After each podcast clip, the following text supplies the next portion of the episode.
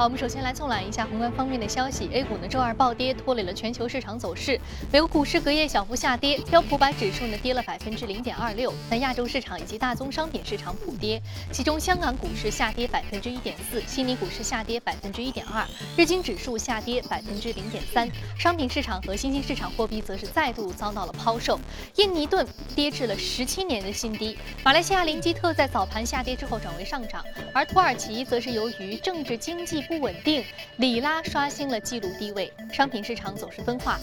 油价反弹，铜价、铝价刷新了六年的新低。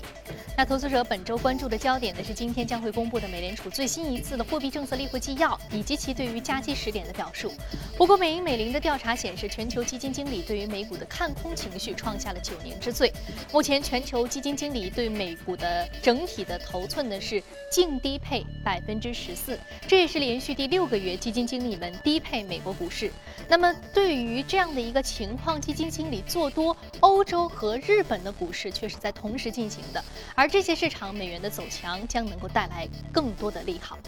经济数据方面，美国商务部十八号公布的数据显示，七月份美国的新房开工量环比上升百分之零点二，好于市场预期，显示出美国房地产市场复苏稳定。那分析人士认为，年初美国新房开工量大幅下降，主要是受到了冬季严寒天气等短期因素的影响。那随着就业市场的逐步稳定和改善，房贷利率维持低位，未来会有更多的消费者进入到房地产市场，美国新房开工量还会继续增加。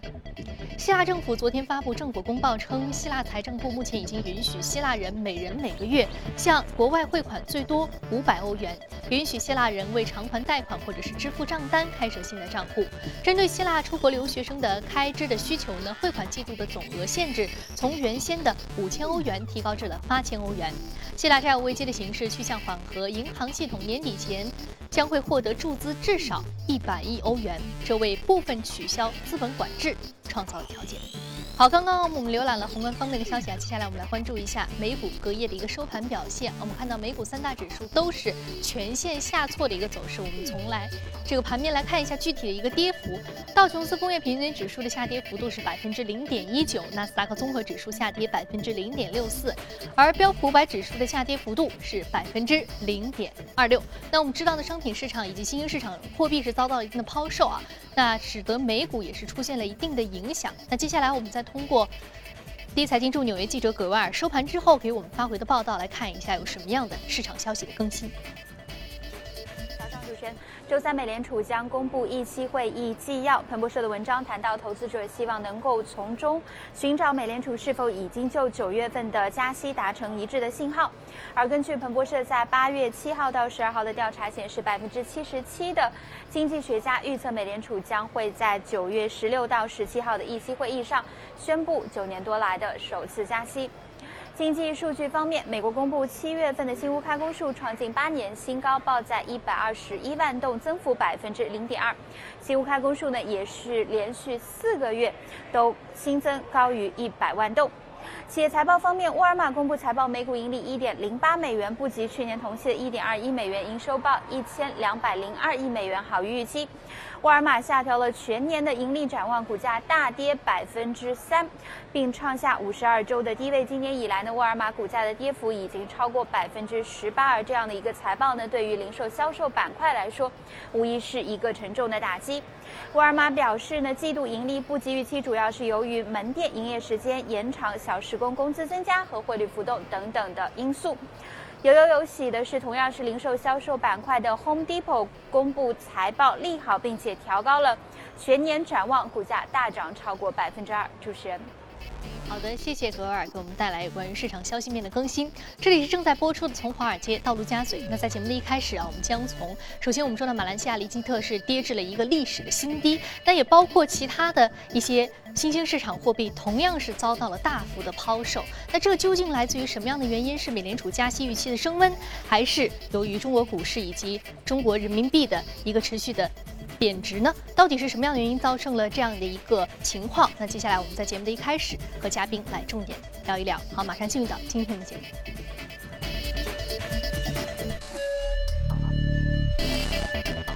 好，今天我们请到的是来自于华创证券的副总监景佳先生，景先生早上好。早上好，宇飞。嗯，我们看到其实马来西亚林吉特啊是出现了一个历史性的暴跌，那么还有这个新兴市场整个的货币的走势，包括泰铢，也包括印尼盾，甚至包括人民币，也同样都是出现了一波大幅的下挫啊，有的下挫幅度也是创出了十几年以来的一个低点啊。那为什么？首先为什么会出现这样的一个情况？其次啊，也包括股市、汇市、债市都出现了重挫，有人就担心九七年的亚洲金融风暴会不会？又重新上演啊！嗯，针对这两个问题，你怎么看？呃，其实我们看到跟踪二十个最主要的新兴市场国家的这样的一个新兴市场货币指数，那么是出现了两千年以来的一个最长的这样的一个下跌的一个趋势啊。我们看到已经连跌了八周，那么周一又下跌了百分之零点四。那么刚才刚才主持人也说到了，像马来西亚的林吉特 已经跌到了九八年以来的一个最低位。啊，泰铢也是跌到了六年来的新低，像我们看到印尼盾啊是十七年以来的新低，而这个土耳其的里拉更是创出了一个历史的一个低位。那么同时我们看到，其实新兴市场货币的这样的一个下跌，也带动了它的股市出现了一个下跌。那么像 MSCI 啊新兴市场指数，那么也是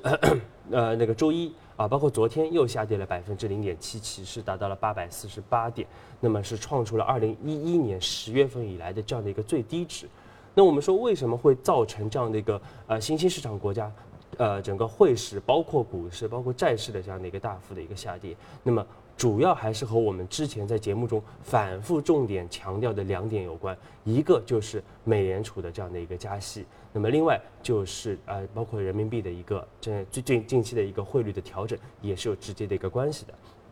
那么，虽然我们一直认为说美联储九月份啊呃并不需要来进行一个加息，但是现在市场越来越呃多的啊就是预期美联储会在九月十六号、十七号进行一个加息的这样的一个动动作。那么啊作为这样的一个首次加息，其实对于新兴市场国家来说会有明显的这样的资金的净流出。其实我们看到这样的一个反应之前已经开始不断的一个显现出来了啊，包括我们看到其实。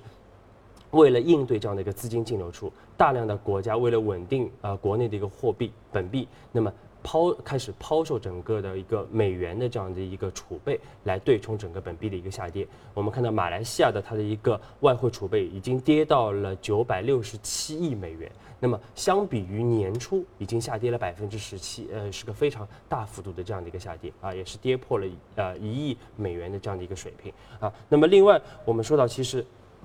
另外一个重要的因素就是我们上周节目中也重点重点提到的，就是人民币的一个汇率的这样的一个调整啊。我们上周其实给出了一个比较明确的两个判断，那么一个就是人民币啊短期之内不会出现持续的一个剧烈的一个贬值。其实我们看到人民币啊目前已经维持在百呃六点四。人人民币对一美元的这样的一个比较稳定的这样的一个水平啊，并没有出现一个持续的一个下跌。那么另外的我们一个判断就是，为了对冲整个的一个啊人民币汇率的一个下跌啊，包括整个资金的一个紧紧张啊，那么央行会进行包括像全面降准或者是一些定向宽松的一些货币的一个政策啊。那昨天我们也看到，央行也进行了一千两百亿元的这样的一个逆回购的这样一个操作，来缓解整个短期流动性的一个风险啊。那么这个啊，我们已经看到，其实人民呃人民币的一个汇率，其实它的一个实质影响并不大，但是对于对于心理层面的影响确实比较大的啊。包括就是和啊中国有比较大的一个呃消费敞口的这样一些国家，特别是一些啊大宗商品的一些出口国，像印尼啊。像澳洲啊，像马来西亚，其实它的一个啊，整个的一个呃，整个外汇的一个压力还是比较大的。那么另外还是和中国有直接的这样的一个制造业的一个竞争的一些啊东南亚的国家，其实整个的一个资金流出也是会比较多的啊。那么这两块他们还是有一个持续的一个承压，但是是否会发生九七年这样的一个呃亚洲金融危机，其实我们认为啊还是值需要观察的，因为。现在和当时有个比较大的一个区别，就是现在各个东南亚国家，他们手上有大量的一个外汇储备，那么可以抵御一定的一个资金的一个净流出啊，那么这也会增强他们整个的一个汇率的一个稳定性，所以，我我们说短期之内还不用特别担心整个的一个亚洲金融危机的重演。嗯，我们其实，在上半年讨论美联储加息十点的时候，我们就说美联储这一波收紧的货币政策必将将这个风险转移到新兴市场。我们看到现在果然是这样的一个局面。刚刚你还说到一个大宗商品，尤其是对于中国这个出口比较依赖、敞口比较大这种大宗商品啊，这大宗大宗商品的出口国家。那么知道，由于中国需求放缓，所以说大宗商品，昨天我们就看到，也包括这个铜价、铝价，双双是双双刷新了六年的一个新低。对。那你对大宗商品市场一直是比较看空的。嗯。那你对于这一次，你觉得他们的价格还会继续承压下行吗？对，我们看到像铜价、铝价是六年来的新低啊，原油价格又是继续的往下走啊。那么主要还是和我们说美联储的一个加息啊，包括整个的一个。啊呃，这个新兴市呃一个供给的过剩，我们说都是带来了这样的一个恐慌性的一个抛售。那么另外，我们看到短期之内，中国也啊公布了一系列的，就是我们说所谓的克强指数啊，包括整个发电量的数据啊，包括这个最新公布的一个铁路的一个货运量的数据，都是非常的不理想。那么叠加上之前前期公布的像啊 PMI 的数据啊，像呃工业增加值的数据，都是低于市场的预期的啊，包括出口的一个数据，那么显示出整个中国的一个需求相对会比较疲弱。啊，那么，但是我们说。其实目前整个对于新兴市场国家的这样一个担担忧啊啊，包括对于整个的一个中国需求的一个担忧，可能是有些过度了。因为我们认为整个中国的一个需求并会并不会出现一个断崖式的这样的一个下跌，那么更可能是出现一个缓慢的这样的一个放缓啊。那么但特别是说我们看到最近其实整个的一个财政政策啊一个托底政策已经开始逐步的一个发力，很多项目已经开始落地了。那么这会间接带动整个大宗商品的这样的一个需求啊，因啊。另外，我们说，其实啊，如果和我们判断一样的话，其实美联储如果没有在九月份加息的话，那么对于大宗商品来说，也会有一个短期的一个提振。那么因此，我们建议投资者短期之内，因为大宗商品已经跌了很多了，短期之内我们并不建议。过度的对大宗商品过度的悲观啊，嗯，所以你认为短期呢大宗商品它的很多的这个承压下挫已经是跌到了一个相对比较低的位置了，所以说短期之内我们不应该过于悲观，对于大宗商品的价格。好，非常感谢景家先生对于我们这一次啊货币新兴市场货币遭到抛售以及商品期货啊遭到抛售这样两个非常大的一个事件的一个点评和解析。啊，我们看到其实对于这个承压下行的一些包括商品期货也好啊，包括这个呃货币市场的这个汇率。指数也好，其实近期我们都要知道，这是来自于啊很多的这样的一个客观因素的影响，美联储加息十点包括在内啊。好，非常感谢景家先生。那接下来我们通过盘面来了解一下啊隔夜领涨的板块和个股分别是什么。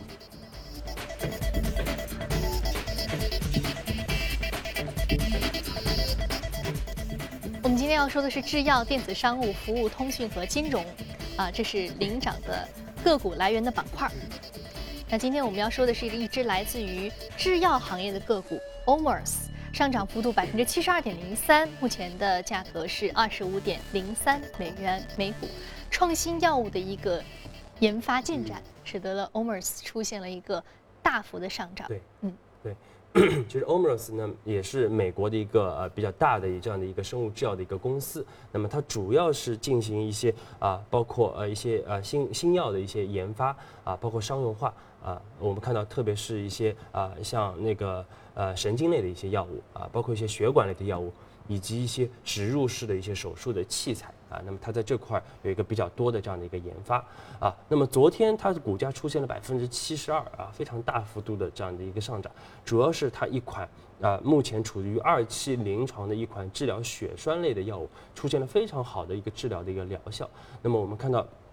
有两位呃，这个患有非典型性的这样的一个啊溶血呃尿毒症的这样的一个患者，在使用了他的药物之后啊，整个的一个血小板是恢复到了一个正常的一个水平，而且并没有带来明显的这样的一个副作用啊，因此我们说啊，后面啊整个公司也在积极的。呃，为这个药物进行一个三期临床的这样的一个实验啊，嗯，因此我们说，其实我们在节目中这个异动美股榜，我们一直反复的会看到这样的一个生物医药的这样的一个啊公司的一个出现。那么我们这也是我们最看好的这样的一些啊生物医药的子板块。嗯，好的，非常感谢。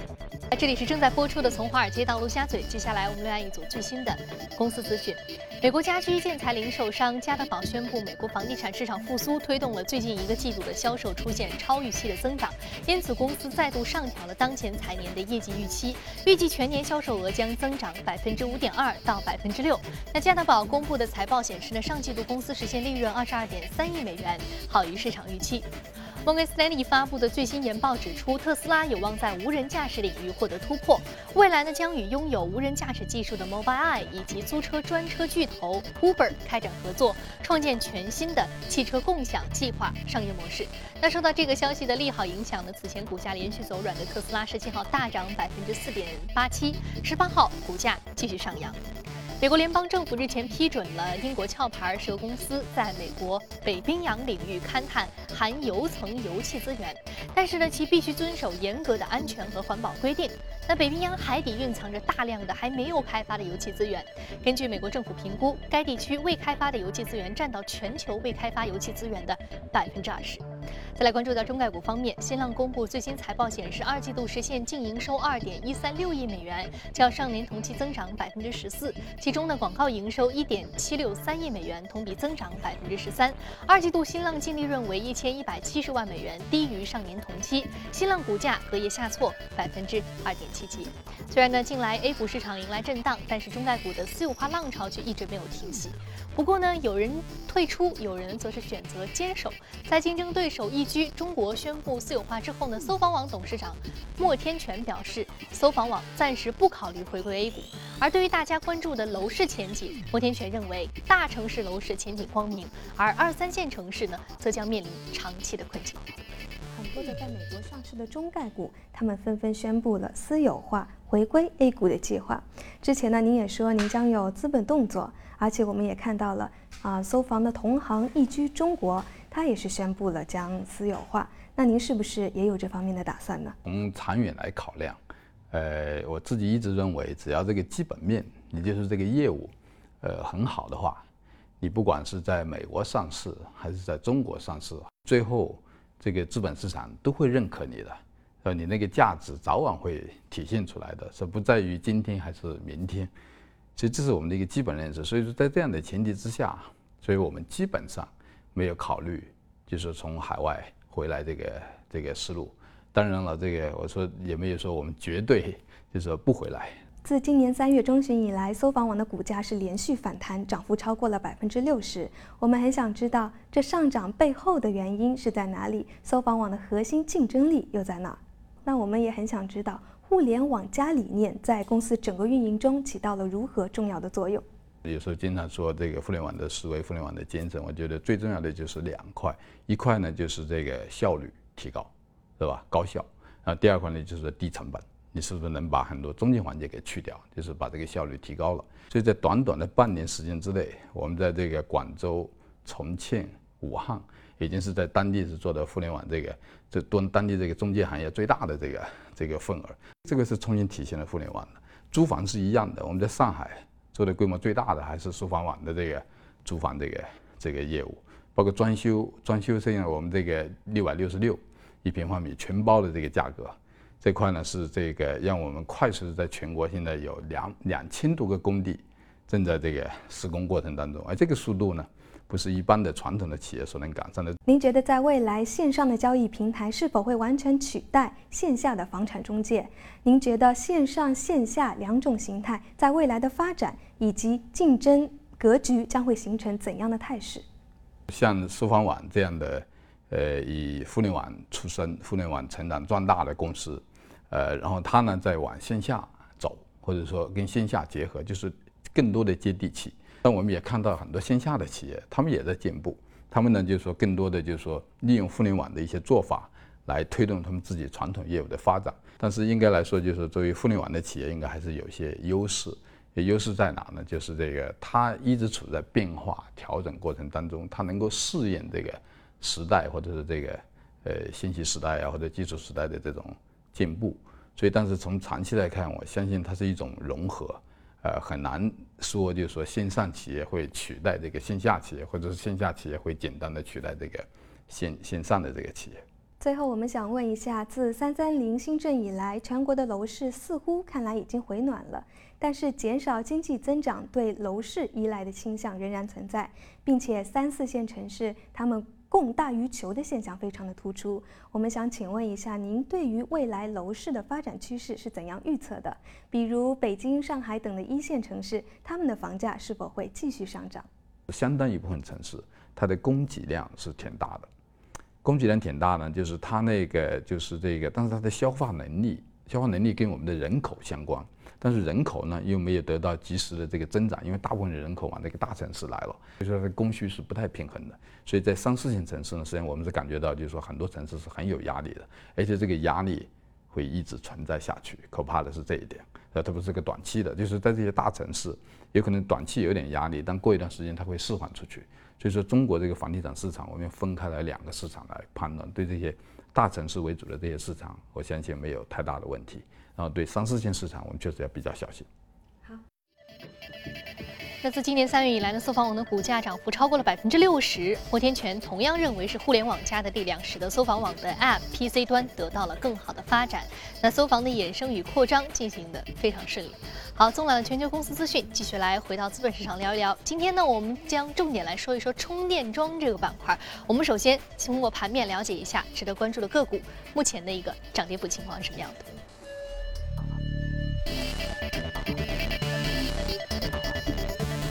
Solar City 充电桩板块上涨幅度百分之一点三六。那由于时间关系，另外一只房地产板块的个股呢，稍后之后的节目当中我们再说。那首先来说一说，上次你在节目当中就提到了特斯拉推荐了新能源板块的这个汽车板块。那今天我们说的这个 Solar City 主要的看点是什么？对。其实，Solar City 和上周我们重点说到的特斯拉，其实它同属于啊，我们说现代钢铁侠 Elon Musk 啊，都是他的一个创始人。那么，Solar City 它呃原来主要的业务是做屋顶的这样的一个光伏的这个一个发电的一个项目。那么，通过它的一个特殊的一个商业模式，我们看到也取得了近几年也取得了一个非常快速的一个发展。那么，同时其实 Solar City 也为特斯拉啊，它也是特斯拉汽车的这样的一个首选的充电桩的一个供应商。啊，那我们看到这个啊，同时我们看到在美国的一零一高速公路上，其实 Solar City 呃也建造了五座大型的这样的一个光伏的一个充电站，那么为特斯拉的车主提供免费的这样的一个充电的服务啊，这非常的一个特殊啊。那我们上周节目中也是说到，其实整个的一个新能源汽车啊，在国内是一个星火燎原之势啊，特别看到我们看到特斯拉。汽车在二季度在中国的一个销售是环比增长了有一倍之多啊。那么同时我们看到七月份整个的一个统计局的数据也显示啊，那个呃新能源汽车的整个的一个产量是达到了二点零五万台，那么同比增长二点五倍啊。但是我们说整个的一个新能源制约新能源汽车发展。呃，一个非常大的一个瓶颈就是啊，相应的一个充电桩设施建设的这样的一个滞后。但是反过来，我们说整个新能源汽车的这样的一个快速的这样的一个销售啊，也会带动呃这个充电桩产业的这样的一个发展。特别我们预计短期之内很有可能会有一个国家级的这样的一个充电桩的一个啊政策啊落地，那么来助推整个行业的一个发展，因为。通过之前我们看到能源局的呃公布的一些草案，也可以看出，那么预计到二零二零年，我国整个要建设的一个充电呃就是充换电的电站要达到一点二万个，那么充电桩要达到四百五十万台。我们来看一看这个 A 股的受益标的，刚刚您说到这个国内市场对于充电桩的一个建设可能会全面的铺开，那包括特锐德、万马股份、许继电器、动力源、上海普天都是充电桩板块的受益标的。嗯，好，非常感谢简家先生今天精彩的解读。这里是正在播出的《从华尔街到陆家嘴》。那如果您对于我们节目还非常的感兴趣，那您可以通过我们的官方微信公众号“第一财经资讯”来查看。另外，您有什么样的意见和建议，也可以通过微信留言。